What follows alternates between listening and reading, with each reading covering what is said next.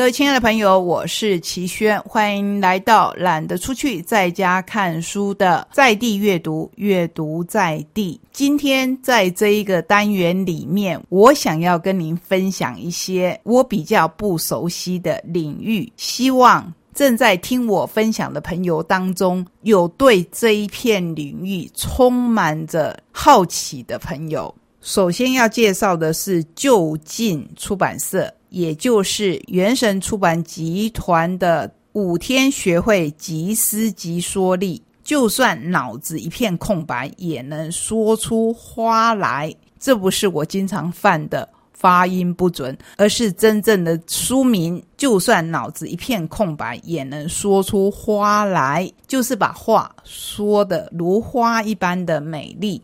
有没有可能呢？该发言的时候，一句话都说不出来，或经常长篇大论，惹人心烦，甚至曾被呛过。你到底想说什么？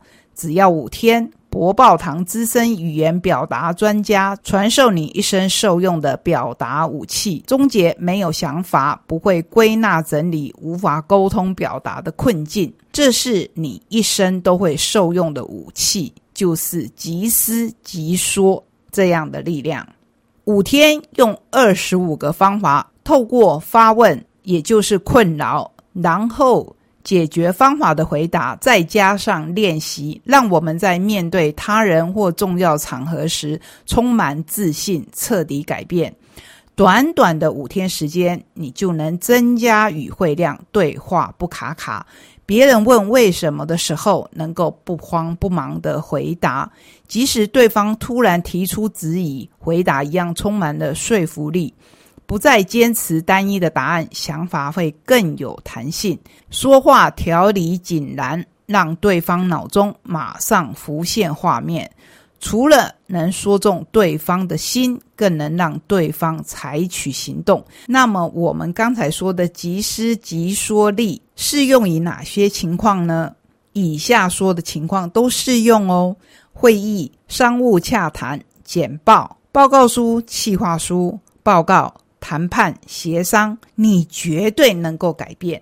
五天要做什么事呢？第一天，唤醒懒惰的大脑。第二天养成思考习惯，第三天培养深度的思维逻辑，第四天一开口就直达人心的修辞力，第五天表达高手的晋升之路。这本书最有趣的地方是，它是用故事的方式来写的。起先你会看到一个。不知所措的人，就是他常常会脑中一片空白，不晓得该说什么。这时候他遇到一位和田老师，老师就一步一步的引导他。比如他会引导提出问题的阿大说：“例如我提议导入 A 公司的手机应用程式，理由是我们有许多用户都开始使用这个应用程式了，这就是趋势。”任何人都能简单上手，这就是特性。里面已经存有资料供我们使用，这是买到赚到感。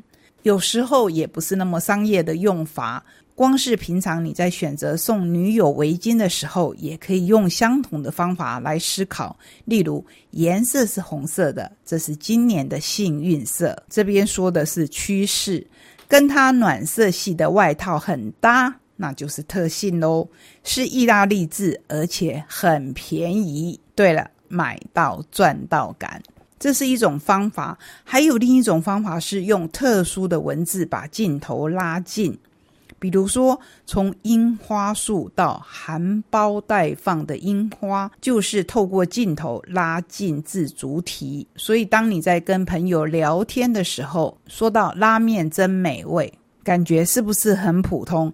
那我们就把镜头拉近，说拉面的汤头真美味。我儿子很可爱吧？拉近镜头，说我儿子的鼻子很可爱吧？我喜欢纽约，拉进来，我喜欢纽约的日常风景。当你把镜头拉近的时候，就会产生新的话题。所以这本书真的非常有意思，不但可以运用在商务上。就算是平常生活，真的也可以让你就算脑子一片空白，也能说出花来。更何况经过不断的学习，我相信聊得尽兴的时候，脑子就不会再是一片空白了。当我们要介绍别人东西的时候，你会想到什么呢？在这个时代里面，我相信大家都会想到数据。那你知不知道什么叫做暗数据？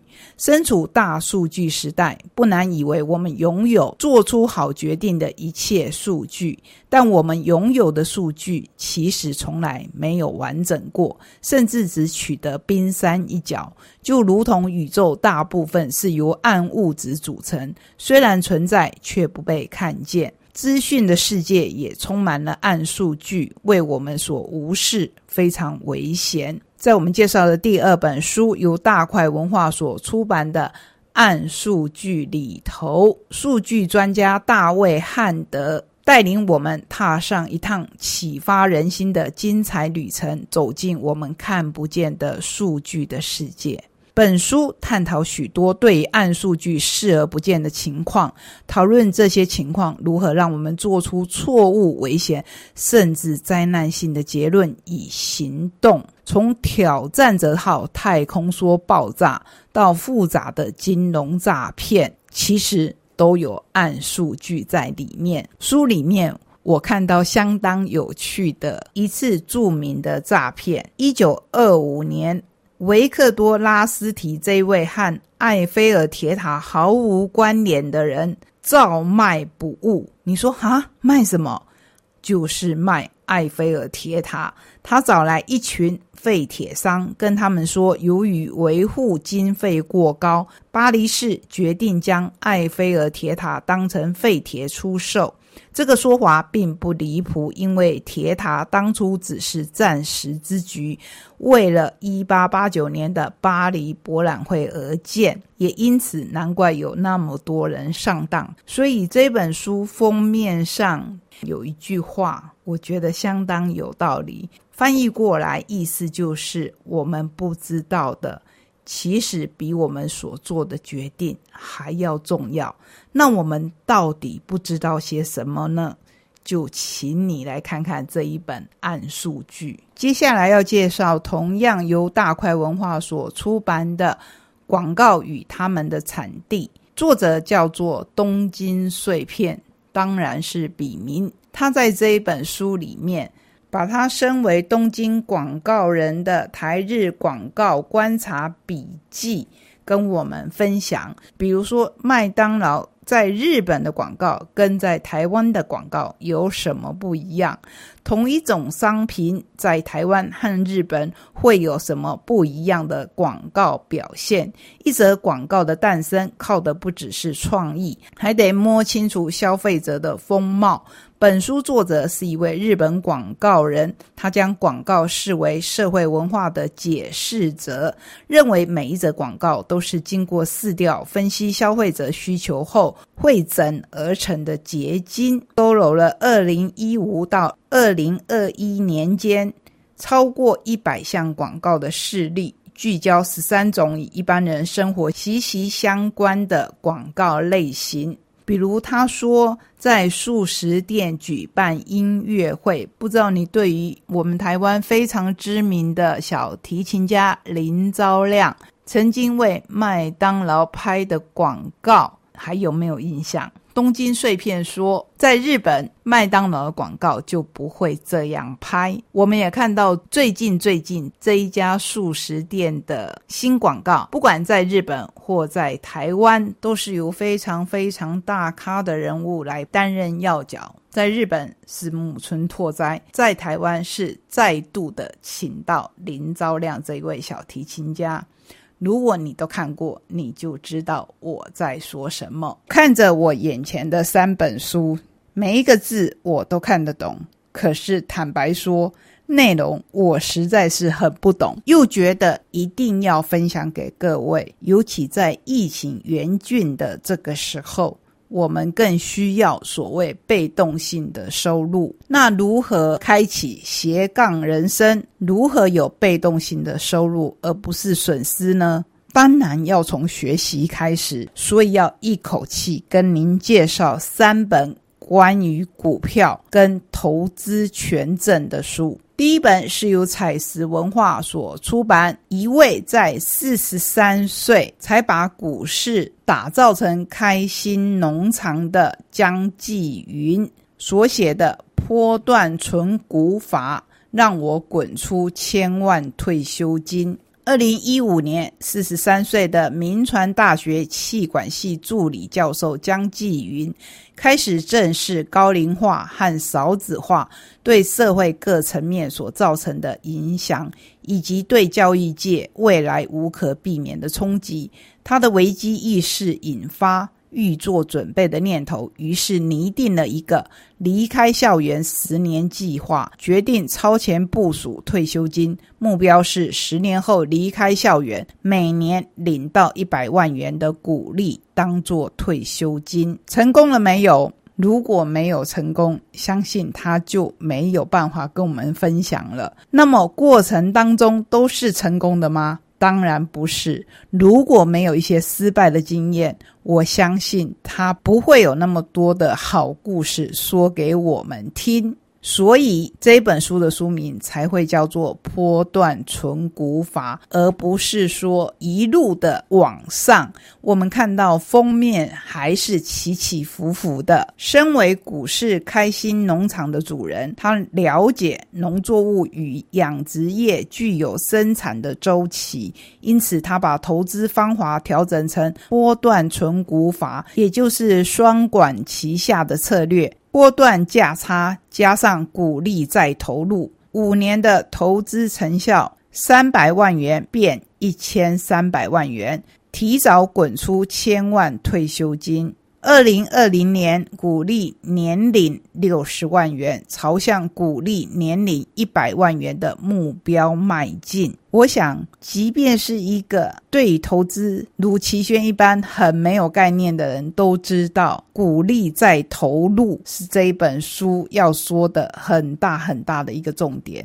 我们都知道，就算只是把钱存在银行，当你忍着不先把利息领出来，而是让它利上滚利的话，那绝对比单纯以本金去生利息而把利息领出来花掉，能够累积财富。而且我们也看到江继云老师并没有贪心。即便到现在，他还是继续往他的目标迈进，而不是达成目标了。正因为如此，我觉得这是一本我们可以参考的书。第二本是由大是文化所出版的《养股》，作者是前国内大型金控下投资事业处副总黄家斌，副标叫做“我提早二十年财富自由”。是不是比刚才多了十年？所以你可以相信，我们今天介绍给你的书，绝对不是投机型的书，而是投资的书。买了不用管，定期会给孝亲费。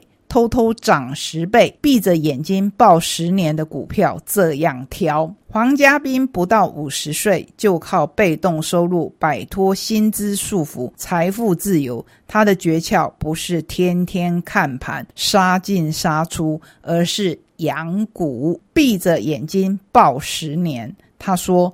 没有钱买股王不要紧，但你能从小资股就开始养大它。他用三张表、六个指标养出赚钱的标的。这一类的书，我相信大家想要看的都是说有没有必赚的股票啊？你是不是直接把名牌报给我就好？如果有这样的书，我相信就没有在股票市场赔钱的人了。黄家斌养的股票有三种。听起来好像很简单，可是即便这三种，他还是要请你自己来看看最适合你的是哪一种。买了不用管，自己会长大，这种叫做成长股。平常赚不多，但定时会送上孝亲费，这叫做价值股。大家不看好的产业，却偷偷的涨十倍，这是转机股。我自己看这一本书，至少至少有得到一个观念，就是所有的获利都不是凭空而来。所以请你要仔细的检讨营收的结构。目前主管机关都有严格的要求，公司对营业项目内个别营收必须分别列出。虽然这个分类只是概略的区隔，不过对于同时有两个以上的主要营业项目的公司，还是可以窥出大致的轮廓。关于这一方面的讯息。都可以在公开资讯观察站里面查到。作者甚至把这些资讯截图给我们看。如果你有兴趣，真的是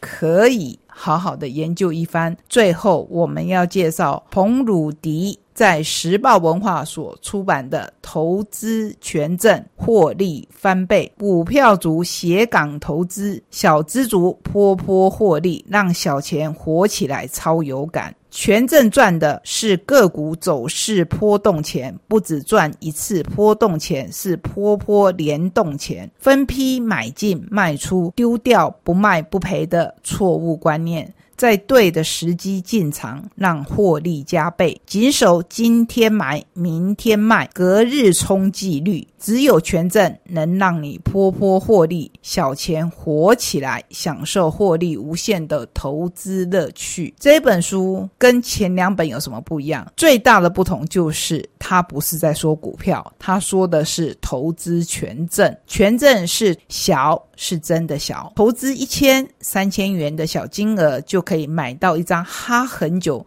却买不下手的股票权利。这边我要再重复，是股票权。权利，而不是股票。大是真的大。赚的不止百分之五、百分之十或百分之二十，甚至可能飙升一倍、十倍。权证是让小钱活起来的投资工具，一张千元就可以进场，透过杠杆倍数获利，再将获利的钱变成数千元加码进场，获利后重复做，透过小钱活水的滋养，一千元小钱的投资会逐步变成万元、十万元、五十万元，甚至是百万元、数百万元的大钱，你有没有发现？我们今天介绍给你的这三本我所谓的有字天书，都有一个重点，就是把赚到的钱再放进去投资，用耐心来培养被动式收入的能力。希望我今天这个很不成熟的分享，能够让